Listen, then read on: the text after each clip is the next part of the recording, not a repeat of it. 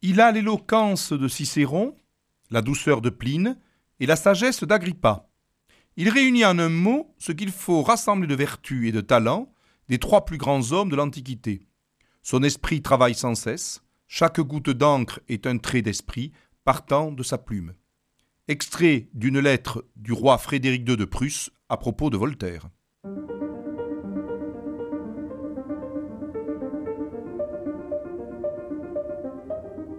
Les fenêtres de l'histoire avec Philippe Foreau. Frédéric II de Prusse est un des personnages les plus emblématiques du XVIIIe siècle et il fait partie de ce que l'on appelle les monarques éclairés. Effectivement, il est né en 1712, fils de Frédéric Guillaume Ier, qui avait fait de la Prusse une puissance militaire qui commençait à compter.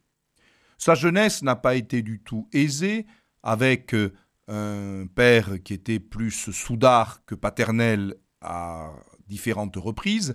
Il a même fait de la prison et euh, son père a même fait exécuter pour rébellion un des plus proches amis du prince héritier. Mais il devient roi de Prusse le 31 mai 1740.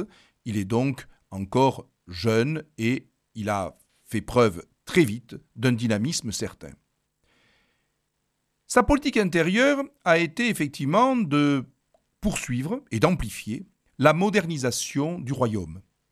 En 1763, il crée une première manufacture royale de porcelaine et, sur le modèle des manufactures royales françaises, il veut donner à la Prusse des éléments d'une puissance économique. Il fait également, en 1765, l'inauguration de la bibliothèque royale, qu'il confie à un érudit prussien, Friedrich Nicolai.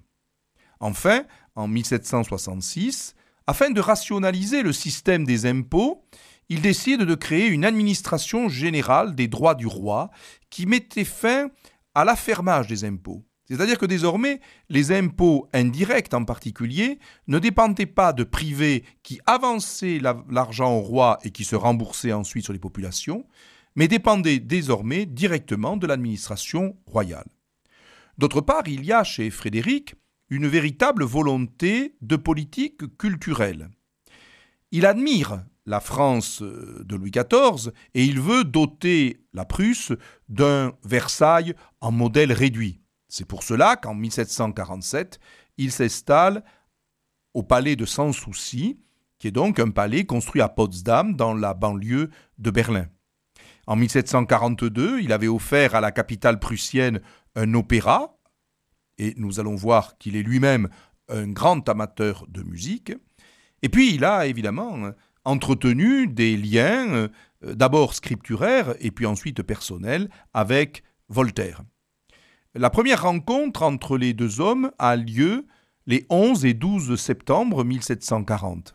Ils s'étaient euh, échangé des missives auparavant, mais désormais, ils se rencontrent. Et euh, les deux hommes, je dirais, se, euh, s'apprivoisent mutuellement. Ce qui fait que trois ans plus tard, eh bien, c'est pour tout le mois de septembre 1743 que Voltaire vient s'installer à Sans Souci. Et enfin, un troisième séjour a lieu, très long, sans doute même trop long, de juillet 1750 à mars 1753. Car effectivement, les deux hommes vont se brouiller.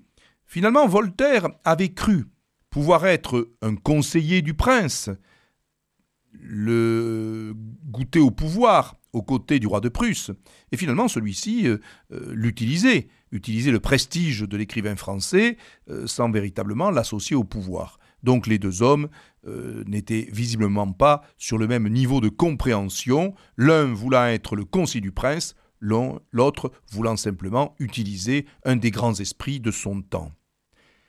Sur le plan culturel aussi, notons que Frédéric de Prusse est un écrivain. Il fait euh, des pièces de théâtre. Il écrit Le singe à la mode en 1742 et L'école du monde en 1748 sur le modèle du théâtre français où bien souvent d'ailleurs ces personnages euh, portent des noms français. Dans Le singe à la mode, il se moque justement de cette euh, aristocratie qui veut singer les mœurs euh, de la cour. En 1753, il euh, se lance également dans une tragédie, Scylla, euh, qu'il consacre donc à l'homme d'État romain du 1er siècle avant Jésus-Christ. Mais ce qu'il faut remarquer aussi, et ce qui rend d'ailleurs Frédéric un homme de culture extrêmement développé, c'est qu'il est également musicien. Un tableau du peintre Menzel nous le montre à la cour de Sans Souci, en train de jouer en public de la flûte. Il reçoit d'ailleurs euh, des euh, visites prestigieuses. Euh, en 1740, il a reçu Jean-Sébastien Bach. Il recevra également Carl Philippe Emmanuel Bach. Et puis, moins connu, mais qui finalement sera très proche du roi, le musicien Johann Joachim Quantz. Il compose. Il compose car il est plutôt bon flûtiste et il fait finalement des œuvres non négligeables que euh, l'on peut d'ailleurs encore aujourd'hui trouver euh, en, euh, en, CD ou que l'on peut télécharger facilement et qui méritent d'être écoutées. C'est le cas des six concertos pour flûte, des 121 sonates pour flûte, sans compter les marches militaires. Voici d'ailleurs un extrait d'un des concertos pour flûte du roi Frédéric.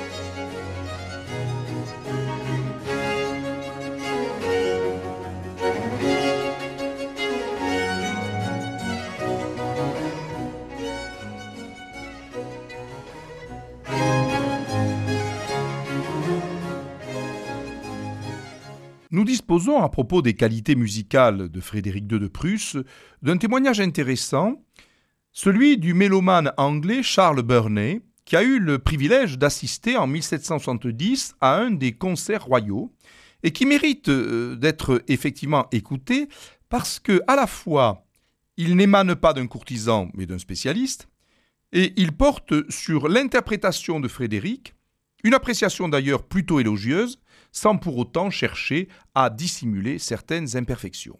Voilà donc ce que le mélomane anglais écrit au sujet de l'interprétation du roi. Le concert commença par un concerto pour flûte, dont le roi interpréta les solos avec une grande précision. Son embouchure était claire, son doigté brillant, et son goût pur et sans artifice. J'étais très satisfait et même étonné de la netteté de son interprétation aussi bien dans l'allegro que dans l'adagio, auquel il donna une expression de grande sensibilité. Bref, son jeu dépassait en bien des points tout ce que j'avais entendu jusque-là d'amateurs, et même de flûtistes professionnels. Il reste tout de même à aborder un dernier aspect euh, de l'histoire prussienne et du règne de Frédéric II, c'est sa politique internationale. En effet, Frédéric II a indéniablement fait de la Prusse une grande puissance de l'Europe de la deuxième moitié du XVIIIe siècle. Dès le début du règne, la Prusse se trouve engagée dans la guerre de succession d'Autriche. En effet, l'empereur Charles VI étant décédé, la couronne impériale est attribuée à Marie-Thérèse et à son mari François de Lorraine. Or, croyant finalement que Marie-Thérèse allait être une femme peu digne de gouverner le Saint-Empire romain germanique, Frédéric s'était lancé dans une conquête de la Silésie. Et effectivement, il occupa la Silésie, mais il dut affronter une coalition euh, qui euh, regroupait euh, l'Angleterre et l'Autriche, et il avait trouvé, lui, une alliance auprès du roi de France. Cette guerre se termina par la paix d'Aix-la-Chapelle, qui confirma l'agrandissement vers le sud-ouest du royaume de Prusse avec la Silésie. Un deuxième grand conflit éclata lors de la guerre de Sept Ans en 1756. Cette fois-ci, les alliances avaient été renversées. Il y avait eu effectivement une alliance euh, franco-autrichienne, qu'on appelle donc le renversement des alliances, et qui faisait euh, de cette coalition un adversaire contre la politique euh, de Frédéric II. Celui-ci a pu, inversement, s'appuyer sur la Grande-Bretagne. Il a remporté toute une série de grandes victoires qui, font de lui un véritable capitaine du XVIIIe siècle. Rosbach, Leuten, Zondorf en 1757-58. Mais le roi de Prusse se trouve tout de même en grande difficulté. En effet, la Russie est entrée dans la guerre aux côtés euh, des Français et des Autrichiens, et les troupes russes euh, s'approchent très dangereusement de Berlin, au point que l'on envisage que la capitale prussienne soit prise par les troupes de la tsarine Élisabeth. Or, la mort de celle-ci va sauver euh, Frédéric, car en effet, le successeur de la tsarine Élisabeth, le tsar Pierre II, est très favorable à Frédéric, admirateur euh, de ce souverain et désengage immédiatement ses troupes aux grandes dames, bien sûr, des gouvernements de euh, Versailles et de Vienne. La Silésie est d'ailleurs confirmée à cette époque-là, à la fin de la guerre de Sept Ans, qui se termine en 1763.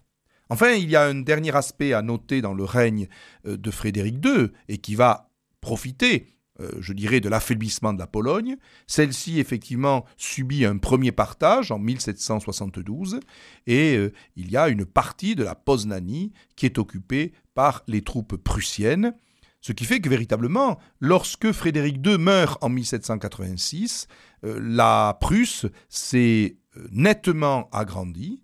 Elle est devenue un pôle important de la puissance en Europe, et Frédéric II a sans doute était à l'initiative, sans le savoir et sans s'en douter véritablement, d'un processus qui allait aboutir un siècle plus tard, celui de l'unité allemande.